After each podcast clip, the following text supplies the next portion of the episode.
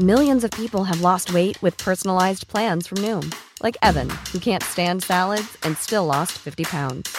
Salads, generally, for most people, are the easy button, right? For me, that wasn't an option. I never really was a salad guy. That's just not who I am. But Noom worked for me. Get your personalized plan today at Noom.com. Real Noom user compensated to provide their story. In four weeks, the typical Noom user can expect to lose one to two pounds per week. Individual results may vary.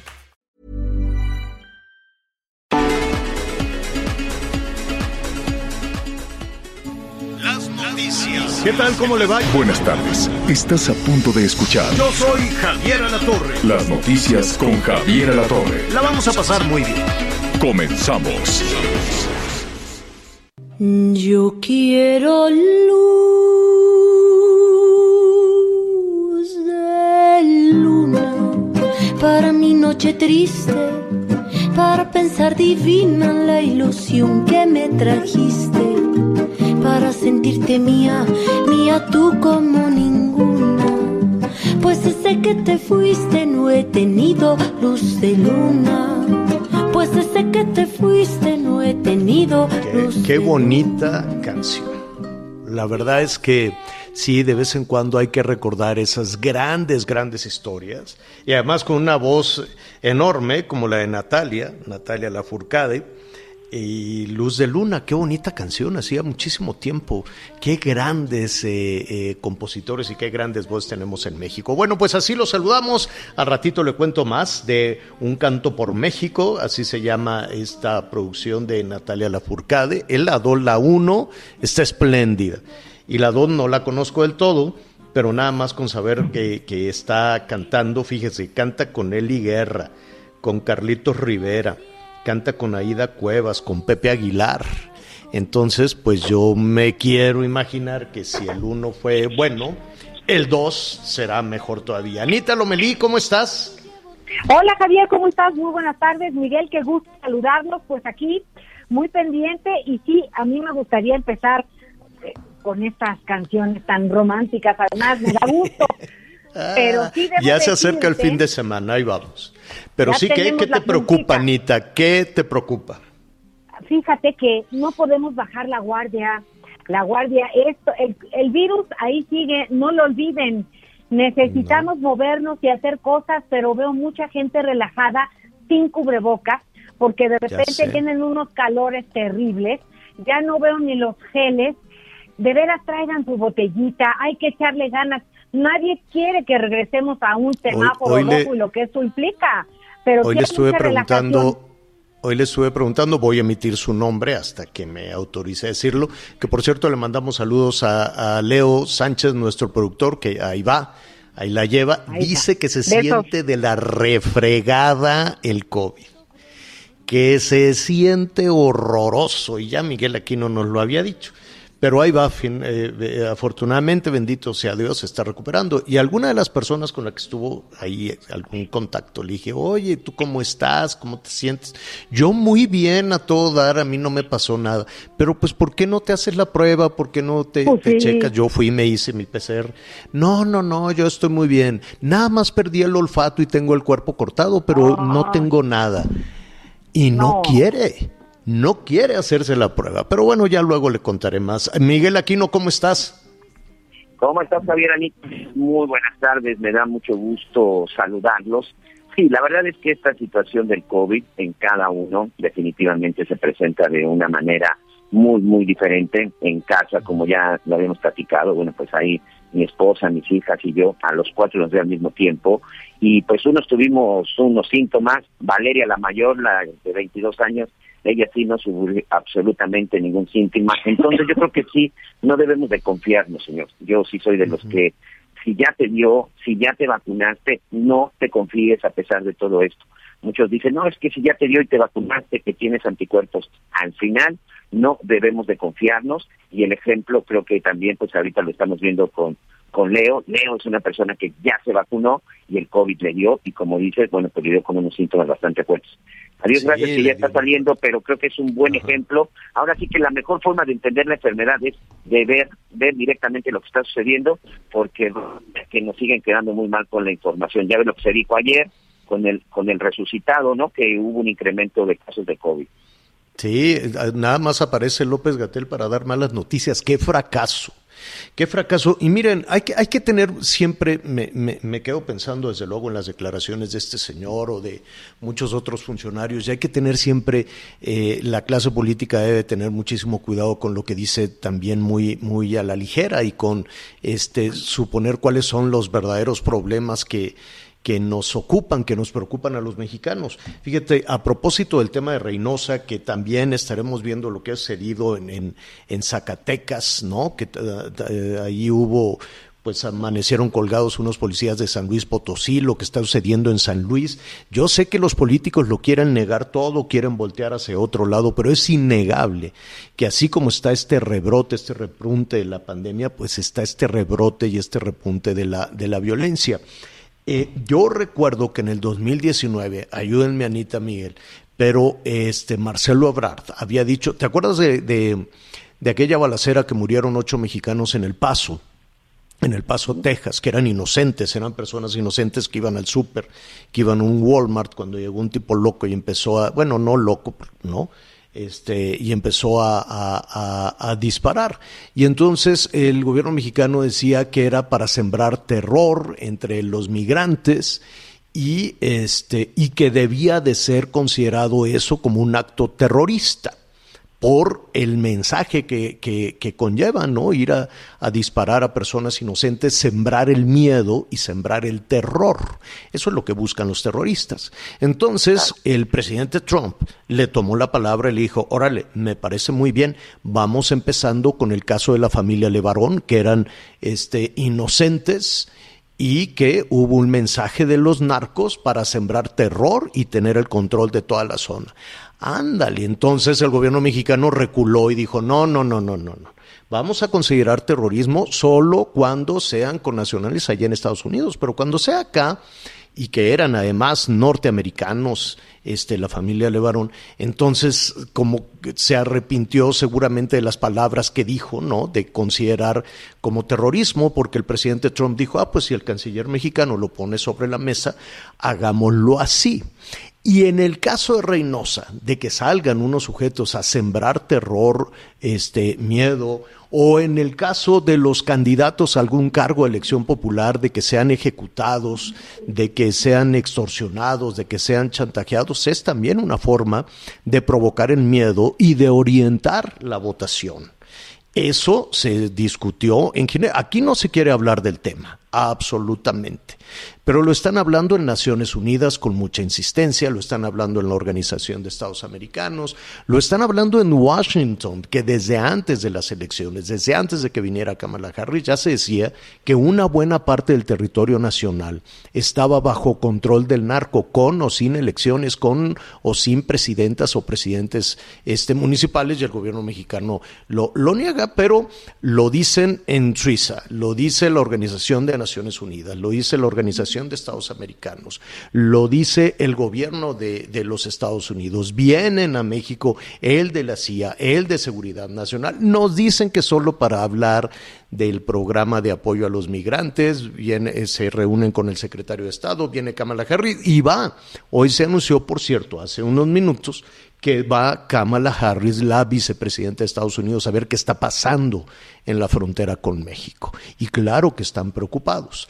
Y ahora, por qué el gobierno mexicano no quiere que se declaren terroristas a estos eh, todos los grupos criminales que son muchos que están operando en donde quiere usted, en la frontera sur con el tráfico de personas y el tráfico de drogas, o en Michoacán, o en San Luis Potosí, o en Colima, o en Nayarit, o en eh, Jalisco, en Sinaloa, en Sonora, en Baja California, en todo ese corredor, o en San Luis Potosí hacia Tamaulipas, ¿no? o en, Chihuahua, en donde quiere, qué estado, o en Zacatecas, que aparecen estos policías de San Luis Potosí colgados y siete muertos, o en Guanajuato, donde también unas personas inocentes que estaban allí en una llantera, que estaban en un negocio, en un taller, pues fueron rafagueados, fueron asesinados, unos eran niños. Eran niños que fueron casi, casi 16, 17 años, que fueron a que les arreglaran la bicicleta y otros una moto, y fueron y los mataron. Así, Y entonces este, hay que tener mucho cuidado, porque la, la discusión en el resto del país va en un sentido de miedo, absoluto miedo por el repunte del COVID, por un lado, y de la violencia por el otro. Y en la Ciudad de México estamos hablando de otra cosa. Y en la Ciudad de México estamos hablando del demonio, estamos hablando de que el que quiere ser rico, pues ya lo chupó el diablo. Y estamos hablando de que, eh, ¿cómo, ¿cómo, era? Pues no me quiero, no me quiero equivocar, pero que el dinero, que el dinero era, el dinero y la ambición son la mamá y el papá del demonio. Bueno, pues eso es lo que se está, de lo que se habla en la Ciudad de México y no necesariamente se está hablando de eso en el resto del país, de la violencia, del COVID, de la pobreza, de los 10 millones de personas que cayeron en pobreza, de los adultos mayores que los nuevos adultos mayores que están este, buscando una tarjeta de bienestar porque simple y sencillamente ya no hay dinero o de esa cuesta arriba tremenda que traemos desde el 2019, 2020, 2021. Pero pues este habrá que habrá que considerar, ¿no? Cuáles son de acuerdo a cada a cada ciudad las este, prioridades. Yo creo que lo más interesante en este ejercicio que tenemos de escucharnos en todo el país y más allá de nuestras fronteras, pues sería muy interesante saber qué le preocupa hoy a las familias que nos están escuchando allá en Reynosa o en El Paso, o los que nos están escuchando en Sonora, en Sinaloa, ¿no? En Sonora que están entrenando un gobernador que en su momento dijo que en 50 días iba a acabar con la violencia. Esto lo dijo en el 18, en, en 50 días, perdón, en seis meses. Y luego pidió otra prórroga de otros seis meses y luego ya mejor dijo, ¿saben qué? Mejor me voy a otro, a otro sitio, me va a buscar el gobierno de Sonora y al día de hoy, si no me equivoco, pues ya tenemos casi 320 mil muertos por los temas de, de, violencia. De la violencia, sí. ¿No? Sí, Javier, oye, y, y ahorita que precisamente estás con este tema de Reynosa en Tamaulipas, evidentemente después de todo lo que ha suscitado y que se ha dicho, y aquí en la entrevista que teníamos, hoy se registra otros enfrentamientos, otras balaceras, ya estaremos platicando con su corresponsal, pero solamente les adelanto algo lamentable y que eh, al final estamos viendo las imágenes. Yo no entiendo cómo, después de lo que sucedió el fin de semana en Reynosa, hoy no se convierte o no está como una de las ciudades más seguras, resguardadas y blindadas de todo el país. Resulta que se nuevamente enfrentamientos, se dan nuevamente ataques, y a los únicos que se ven en los videos que están tratando de enfrentar a los delincuentes, pues son a los elementos de la policía estatal, porque como ya lo dijo la alcaldesa durante la semana, Maki Cortés, eh, pues ella ni siquiera cuenta con una policía municipal porque hay mando único. Pero en verdad es, es increíble que la gente en Reynosa continúe desprotegido y sobre todo que no tenga esa certeza de seguridad en el momento de salir. Hoy nuevamente enfrentamientos prácticamente en los mismos puntos, en tres eh, lugares diferentes que dan hacia la frontera de la Unión Americana y solo se ven elementos de la Policía Estatal tratando de enfrentar a los delincuentes, que muchas veces hemos visto, por mucho son rebasados en armamento, en unidades e incluso en la cantidad de personal que pudieran tener a la hora de enfrentar estos grupos delincuenciales. Bueno, pues ahí está. Eh, uno quiere empezar con las canciones de Natalia Lafourcade y darnos un, un, eh, un, respiro, pero pues hay que poner sobre, sobre la mesa. Entiendo que el, que el interés, eh, el interés político puede ser, puede ser otro. Este, entiendo que se quiera poner sobre la mesa que el dinero es el demonio, como se dijo que el dinero es el el papá y la, y la mamá, en fin, pero pues ahí es un tema en el que habrá que estar muy pendientes cómo se van acumulando este, sobre la mesa muchísimos asuntos de discusión absolutamente distintos, ¿no? Absolutamente distintos. Aquí se sigue, en la Ciudad de México se sigue hablando de los procesos electorales, de las elecciones y de que quién sí votó, quién no votó, por quién votó. Este, hay que hacer un lado, dijo con, con toda certeza el presidente aquello de que el fin justifica los medios. Este, y espero que eso aplique también en todos los partidos políticos, que eso aplique también en todos aquellos que saben que eh, en muchas regiones de este país, como se discutió el lunes en Ginebra, eh, en, en, la Organización de Naciones Unidas, saben que en muchas regiones de este país operó el crimen organizado y dijeron no pues con tal de ganar pues no importa que se metan que se metan estos ve lo que sucedió en Valle de Bravo ayer. El mismísimo jefe de la policía de Valle de Bravo estaba operando a favor de la candidata de Morena y ya lo detuvieron. Era el que estuvo involucrado en el secuestro de la candidata de, del PRI cómo se llama esta deportista en, ¿no? Y, y resulta que les estaba pasando información y que tuvo que ver con el levantón, y era el jefe de la policía de Valle de Bravo. ¿Y cómo queda entonces la nueva administración allá en Valle de Bravo? En fin, lo están hablando en varias partes del mundo y en México se queda un asunto en voz baja. Este, para hablar precisamente de lo que está eh, sucediendo en este momento en Reynosa, yo le agradezco a nuestro compañero Carlos Juárez, corresponsal del Heraldo en Tamaulipas. ¿Cómo estás, Carlos? Buenas tardes. Hola, ¿qué tal, Javier? Muy buenas tardes, un gusto saludarte de con territorio desde Tamaulipas. Efectivamente, pues la jornada de violencia que registra en la Copa Tamaulipeca, pues no ha cesado la mañana de este día se reportaron otra vez una serie de enfrentamientos entre civiles armados y elementos de la policía estatal, además de que, bueno, pues eh, se ha confirmado de que hubo personas eh, detenidas en una zona despoblada en donde los policías estatales pues estuvieron repeliendo las agresiones luego de que se estaban dando situaciones de riesgo que afectaban a la población en diferentes colonias. Te puedo mencionar que eh, en sectores como Carachina, Santa Fe, Catabella, Hermosa, Atlán, se reportaron eh, balaceras en esta ciudad fronteriza, donde, bueno, todos sabemos que el pasado 19 de junio 15 civiles inocentes perdieron la vida luego de que un comando armado abriera fuego en contra de ellos. Carlos, Carlos, perdón, perdón que te, que te interrumpa en tu crónica. Esto que nos estás diciendo, para no confundirnos. ¿Las balaceras siguen? ¿Los tiroteos eh, se mantienen allí en Reynosa?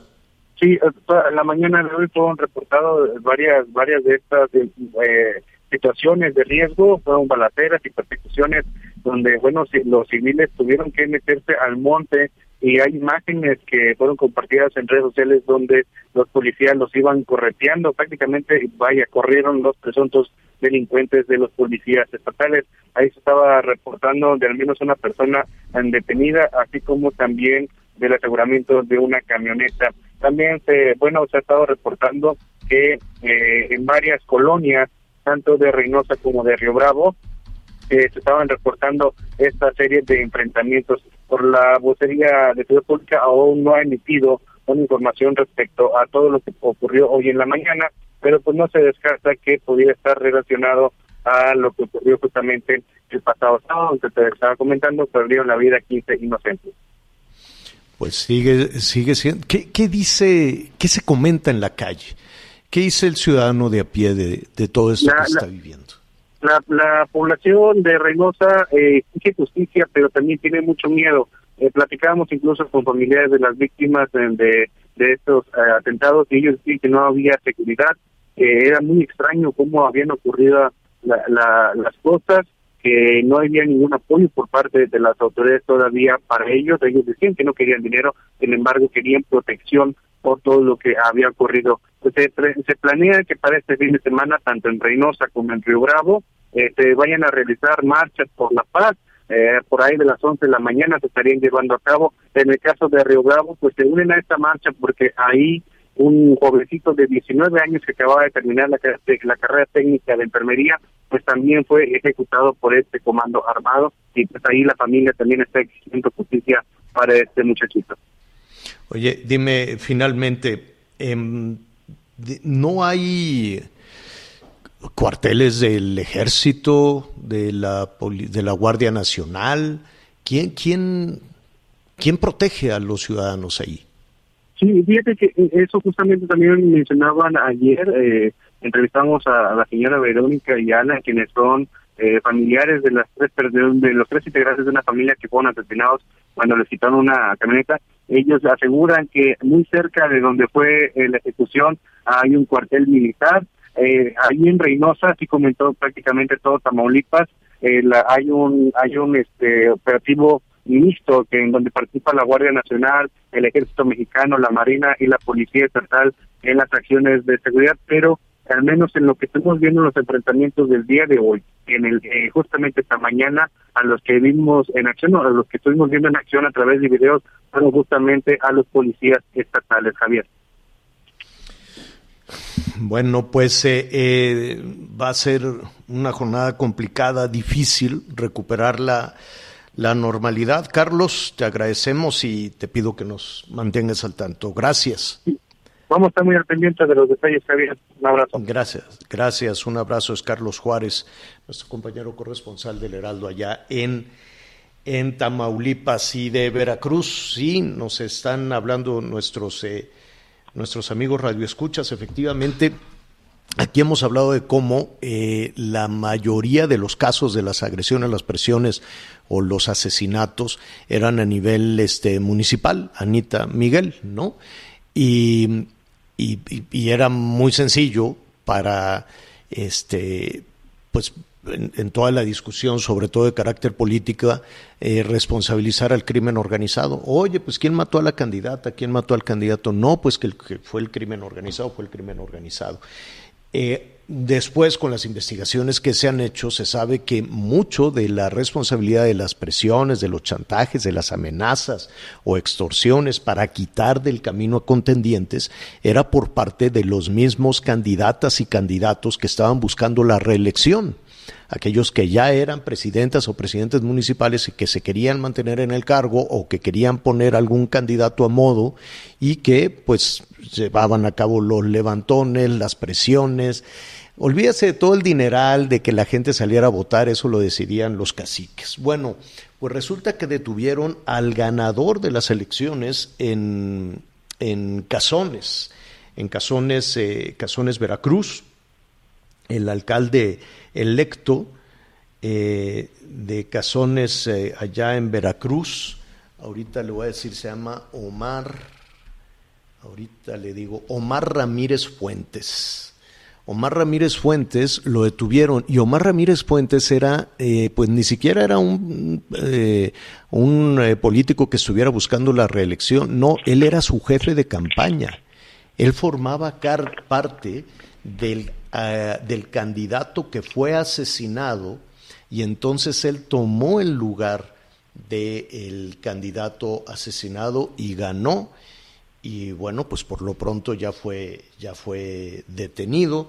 Eso es lo que está eh, sucediendo. Este alcalde electo fue detenido como el autor intelectual no material pero sí el autor intelectual del asesinato de René Tobar quien era a su vez el candidato de Movimiento Ciudadano para la alcaldía de Cazones allá en Veracruz. Y si no lo queremos ver, pues bueno, lo están viendo en otras partes de en otras partes del país.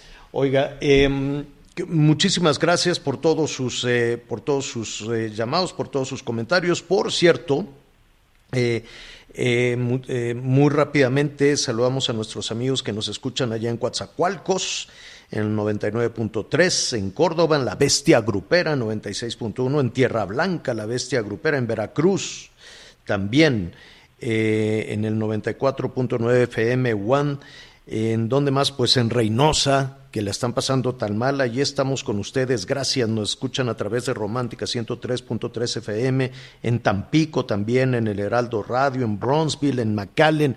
Y sabe que en todo el país, felicidades porque hoy es el cumpleaños número 2 de El Heraldo Radio. Ah, no es mañana, ya me andaba yo adelantando. Pues si es mañana les enviamos pastel, pero hoy es un previo de felicitación. Vamos a hacer una pausa y volvemos. Sigue con nosotros. Volvemos con más noticias. Antes que los demás. Todavía hay más información. Continuamos. Las noticias en resumen. Un enfrentamiento entre reos del Centro de Readaptación Social del Estado de Tabasco dejó como saldo seis reclusos muertos y nueve lesionados, informó la Secretaría de Seguridad y Protección Ciudadana.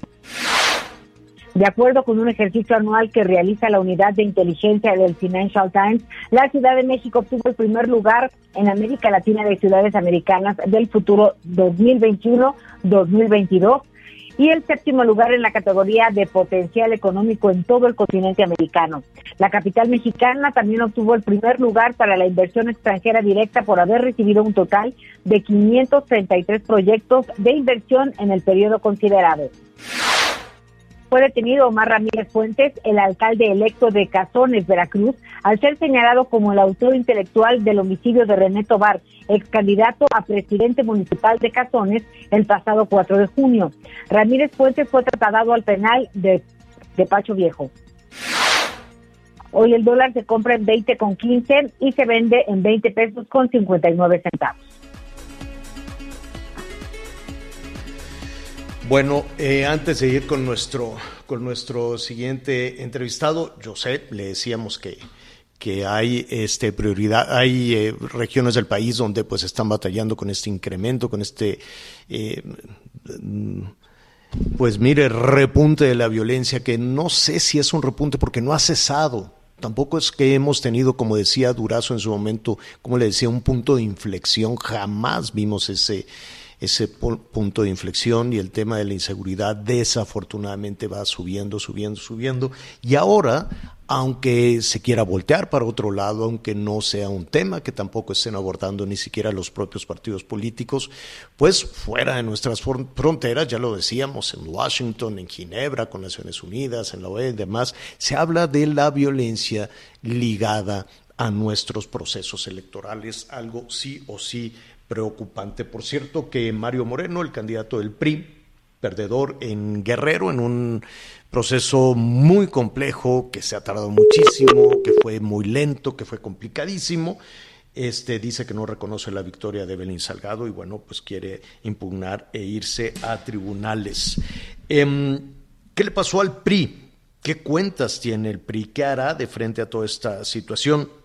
Me da muchísimo gusto saludar en este momento a César Camacho. Él fue en su momento líder nacional del PRI y hoy está con nosotros. ¿Cómo estás, César? Buenas tardes. Hola, Javier. Buenas tardes. Qué gusto saludarte y a tu vasto auditorio. Gracias, César. Eh, a grandes rasgos, eh, el PRI pues entregó ocho estados, está en la pelea, va a impugnar ahora eh, en Guerrero a grandes rasgos también bien el Estado de México, pero ¿cuál, es tu reflexión eh, respecto a, lo, a, la participación del revolucionario institucional en esta elección intermedia? Creo que tiene que ver pronto un balance objetivo de lo que ocurrió el día de las elecciones, hace ya casi un mes, y con la frialdad de los números ubicarnos donde debemos y yo eh, sumo algunas cifras a las que tú acabas de dar. De 16.6 más o menos que, porcentaje de la votación en 1900, en 2018 pasamos a 17.5 más o menos, es decir, tuvimos un punto más. No es desdeñable, pero es insuficiente. Esto es lo que ocurrió en el país, pero bueno, en la Ciudad de México de 16 demarcaciones territoriales con la alianza ganamos 9 y grosso modo cinco son del PRI. Muy buenos números, o diríamos que es evidente el avance. En el Estado de México, porque tú lo mencionaste, pasamos de 17 puntos a 27. Es uno de los estados mejor comportados eh, respecto del comportamiento del PRI o de la votación lograda por el PRI. O Coahuila, que de siete distritos electorales federales ganó cinco. Muy notable y muy bueno. Sin embargo, lo, categórico de los eh, resultados en las gubernaturas es que de 15 que estaban en juego, no ganamos ninguna y ocho de ellas las gobernábamos. Eso no es evidentemente una muy buena señal. Entonces, lo que creo que tiene que haber es que sin triunfalismos y sin derrotismos, llamemos a las cosas por su nombre. Así le fue al PRI. Es evidente que la alianza con otros partidos arroja resultados positivos es una buena noticia que se reitere, que se ratifique la alianza que fue electoral a una alianza legislativa para que eh, no solo frenemos las insensateces que suele plantear eh, eh, el presidente y su partido, que por supuesto sigue siendo un adversario de gran tamaño. Y el último argumento en esta parte, Javier, creo que el discurso del PRI fue insuficiente, casi lo calificaría de pobre, porque lo que se postuló es evitemos que Morena tenga la mayoría calificada, que tenga la mayoría. Bueno, no tiene la calificada, pero sí logra la mayoría simple, es decir, 250 más uno eh, con sus aliados. O sea, no la vamos a tener fácil allí. En consecuencia, lo que hace falta, y el PRI hace muchos años que eh, puede decir con verdad, con razón, que hay ideas y gente con empaque, con eh, respetabilidad profesional falta construir una oferta política atractiva, social, políticamente interesante para los ciudadanos, para que no nos quedemos con la elemental que usamos esta vez de hay que frenar a Morena. Bueno, ya vimos que no lo logramos. O sea, le vamos a hacer mayor contrapeso, sí, pero no vamos a poder, por ejemplo, detener el, eh, eh, la aprobación del presupuesto. ¿Quién va, quién va a hacer esa, quién va a definir esa estrategia?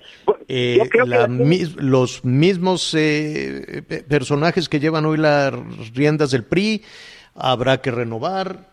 ¿Qué, Yo creo que tiene que haber, Javier, una, una, un gran diálogo nacional, un diálogo priista, muy abierto para que no se convierta en un ejercicio de dogmatismo de, credo político priista, sino de credo mexicano, de que eh, donde eh, abierto el PRI y espero sus aliados a escuchar posiciones críticas y eh, admitir errores, podamos eh, sugerirle a la ciudadanía de, este país qué hacer en materia de política social, qué hacer por Pero para sugerir eso, primero tienen que ponerse de acuerdo al interior del PRI. ¿Van a renovar su dirigencia? Bueno, estatutariamente no toca. Sin embargo, creo que la dirigencia en un ejercicio de lealtad con la, con la militancia, lo primero que tendría que hacer es rendir cuentas. Es decir, ¿qué pasó? ¿Qué pasó, insisto, entrándole a los detalles, a la letra chiquita?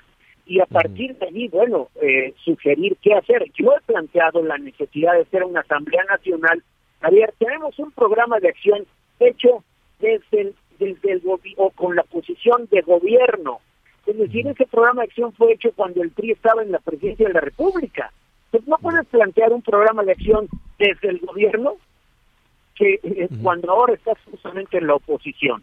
No en, la oposición y como segunda fuerza política, ¿no? O pues sea, si hay... Digamos que con fuerza mermada, claro que sí. Eh, esto, exactamente. no es un juicio de valor, esto es una visión aritmética, con números. En consecuencia, el PRI es un gran partido, tiene una gran militancia, eh, hay aquí eh, gente con una gran capacidad en distintos ramos de la administración pública y de la política que estoy seguro están listos y dispuestos a opinar a decir las cosas tal cual son, pero sin darnos muchas eh, cartas de recomendación ni de buena conducta, sino con una gran frialdad.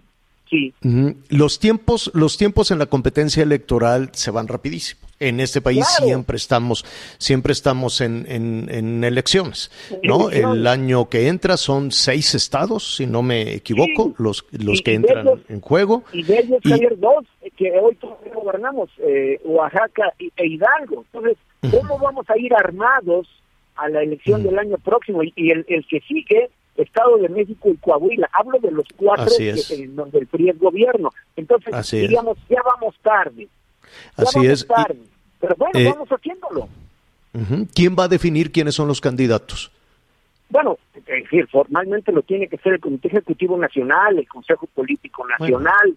Eh, sí en fin, la comisión permanente. sí, en, lo, en los estatutos, pero esto, esto lo pregunto no necesariamente por conocer los mecanismos internos que eh, tendrán que operar, se tienen que revisar, sino por conocer si hay nuevas dirigencias o si, si hay, eh, si, si están eh, fraccionados o si los gobernadores tienen todavía ese peso, esa influencia en las decisiones que van a, que van a tomar, este, ya, ya van tarde, como tú dices, ¿no?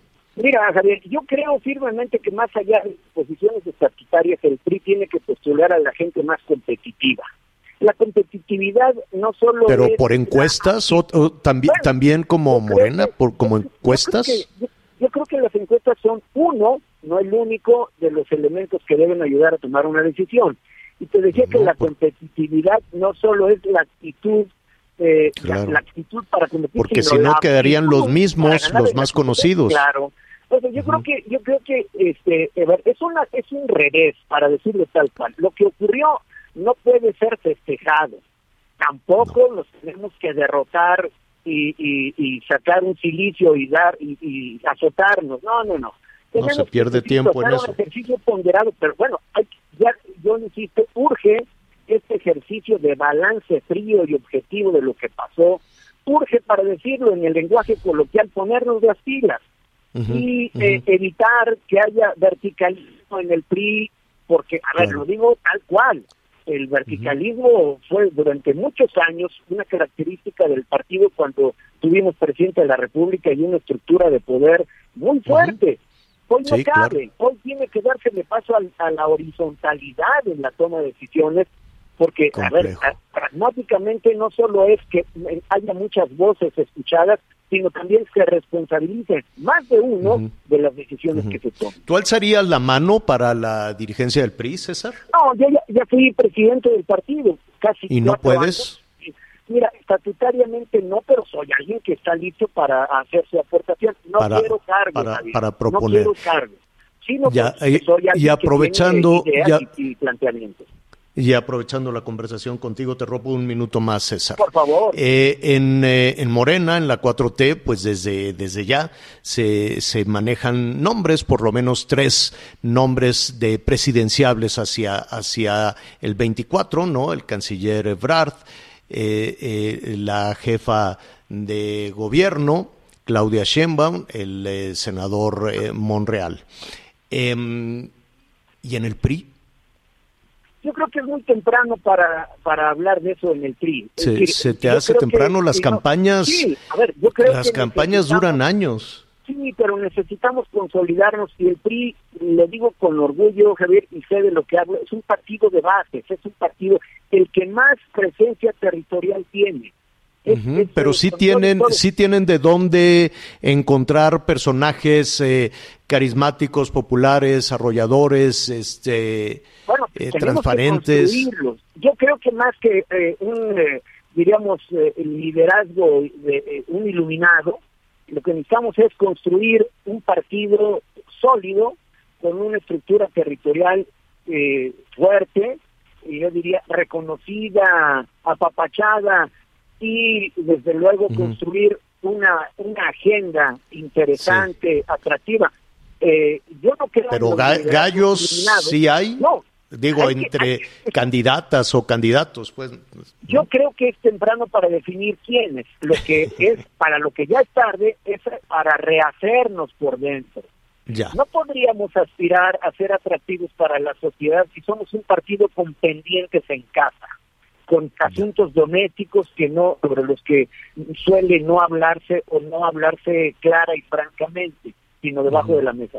Tenemos que hacer un ejercicio, insisto, de, de eh, sensata sensato balance de lo que ocurrió, eh, inteligente planteamiento para eh, decir qué puede ocurrir, cuál es la oferta política que el PRI impulsará en el entendido que eh, a, mí me gusta la alianza con otros partidos, esta alianza amplia, pero bueno, las, eh, las los acuerdos se, construyen a partir de las coincidencias, no de las diferencias. Entonces, la primera coincidencia a la que tenemos que llegar es dentro, dentro del partido, para así llegar robustos a la construcción de una alianza más fuerte con otros partidos y la más delicada con la gente.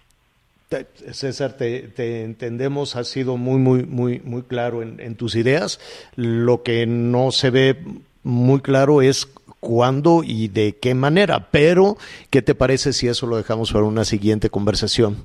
Para seguir este, reflexionando sobre, sobre lo que nos estás diciendo. Muchos temas que te queremos preguntar. Así es que te, te agradecemos esta primera charla. Yo soy el agradecido, estoy listo, atento y siempre pendiente de lo que. Muchas gracias, César. César Un abrazo. Hasta pronto, que fue pues el líder nacional del PRI y, tienen que reconocer, dice, sí, tenemos buenos números, pero se fueron al tercer sitio, este, entregaron ocho estados y ya van tarde en la definición de las elecciones del año que entra y no tienen nada visible para la elección presidencial a grandes rasgos. Bueno, eh, vamos a hacer una pausa, volvemos. Sigue con nosotros.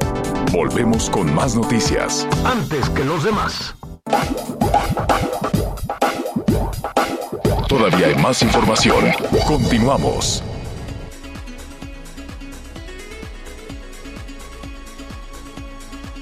saludarte, querida Aris, ¿sabes? Sí, aquí estoy, aquí estoy. Aris, Aris, ¿me escuchas?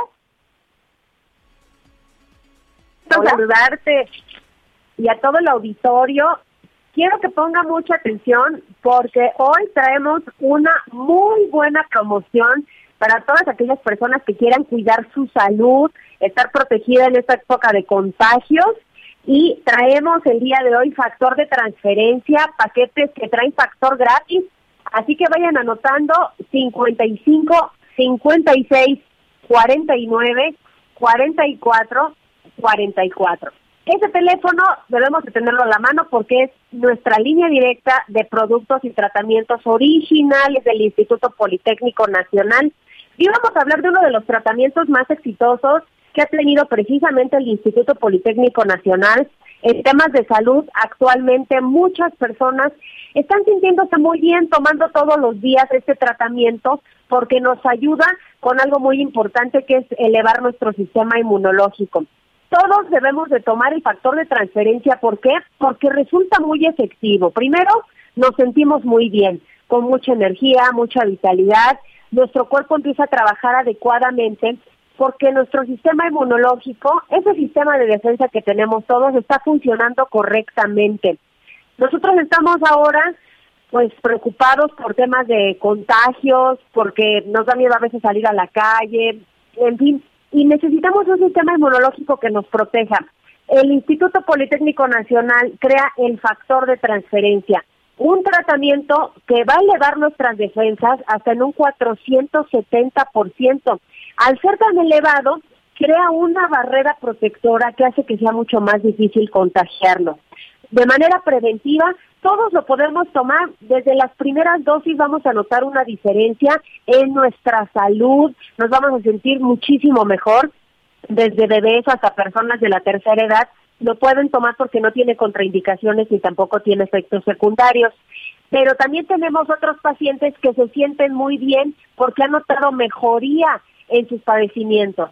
Cáncer, diabetes, lupus, esclerosis múltiple, artritis reumatoide, fibromialgia, enfermedades de la tiroides, alergias, funciona muy bien en alergias, asma, bronquitis, influenza, pulmonía. Y es que desde las primeras dosis vemos una mejoría impresionante y además hasta de un 90% en la primera semana. Hemos visto casos sorprendentes de personas que han logrado hasta erradicar por completo sus padecimientos. Es un tratamiento que ha tenido reconocimiento a nivel internacional y que desde las primeras dosis nos va a hacer sentir excelentes. Y hoy en día, con este tema de los contagios, tener un sistema inmunológico tan elevado, pues prácticamente nos blinda contra todo. Quiero que vayan anotando el número telefónico porque hoy les vamos a hacer un súper descuento.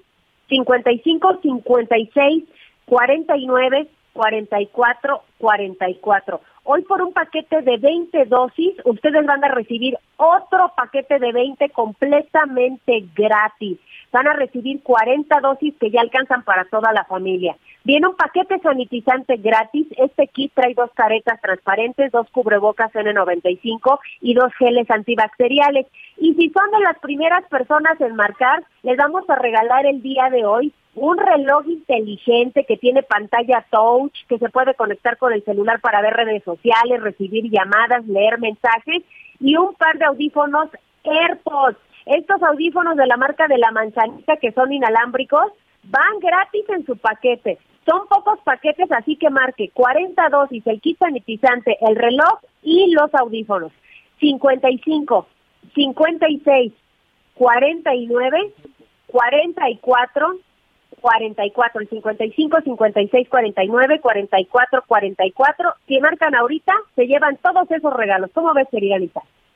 Siempre con muy buenas noticias. Para hacer mitad de semana, tú muy bien, querida Chávez. Gracias.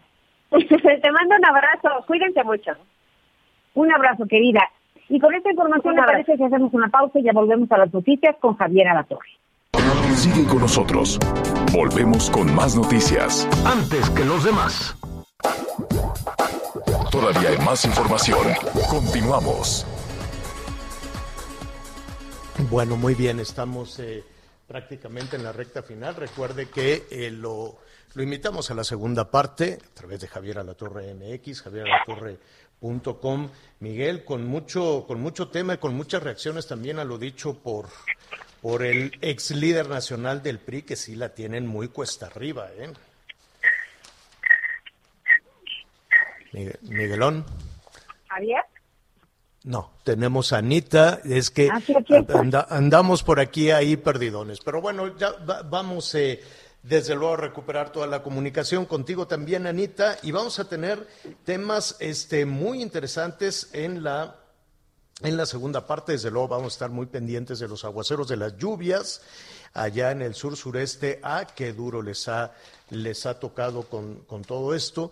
Y sabes qué, también vamos a hablar de un asunto que nos preocupa a todos. ¿Qué va a suceder con las... Eh, con la tarjeta de bienestar, Anita, he visto que están haciendo unas colas y colas enormes los nuevos beneficiarios, los nuevos adultos mayores, ¿no? Así es, Javier. Fíjate que sí, eh, los nuevos beneficiarios, los nuevos adultos mayores, todos los trámites se atrasaron también por la veda electoral. Hubo ahí un bache, la verdad, muy, muy desafortunado, porque pues yo digo, si, si es un trámite que es legal, pues qué necesidad tienen de, pues, de atrasarlo. La gente está tan pendiente de eso, pero finalmente así se hizo para evitar, en, en, teoría, es que ya hay demasiadas, ya hay demasiadas argumentaciones de que por culpa de la pandemia no se hicieron los trámites todo ese tipo de cosas los podría seguir haciendo a distancia con la gente trabajando y la gente operando. Ya tenemos a Miguel aquí una nueva cuenta con nosotros. ¿Dónde sí, Miguelón? Aquí, señor, estas, estas comunicaciones que cada vez son más complicadas. Le digo a la persona que solamente escuchaba un TikTok, TikTok y hasta dice que fue eso. Pero bueno, sí, Javier, fíjate Oye, que pero, pero Javier, la Secretaría de Sí, ya lo vamos a estar mostrando imágenes. Estuvimos platicando con algunas de las personas que están ahí y pues son los nuevos adultos mayores de tercera edad sin empleo y sin pensión que hoy, bueno, pues necesitan ese apoyo para poder sobrevivir, señor, y que muchos de ellos están cumpliendo años, incluso el día de hoy, y así con esa premura están asistiendo a la Secretaría de Bienestar a solicitar su tarjeta de pensión. y, y, ojo, porque aumentó la pensión a 3.100 pesos. Eh, y pues bueno, del 25 de junio al 23 de julio es que el de, de pago en efectivo a 25 mil, eh, que serán 25 mil millones de pesos. Veamos, veamos cuál va a ser el, el procedimiento, por eso son las colas. Fíjense que nos están escribiendo acá que estamos batallando con la tarjeta de bienestar, con que el dinero no alcanza.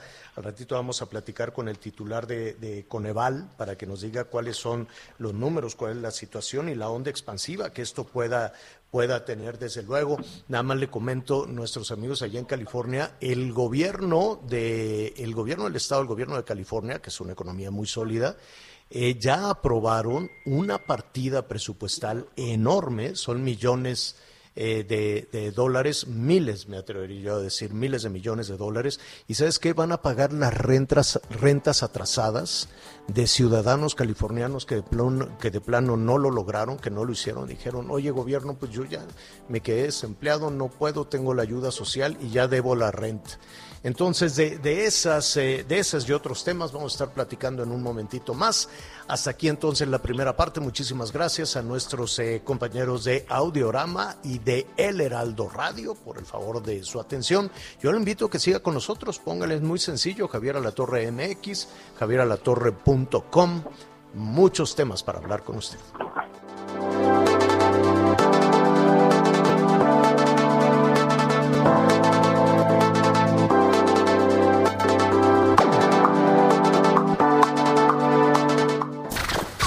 Gracias por acompañarnos en Las Noticias con Javier La Torre.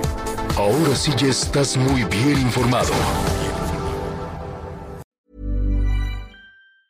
Planning for your next trip?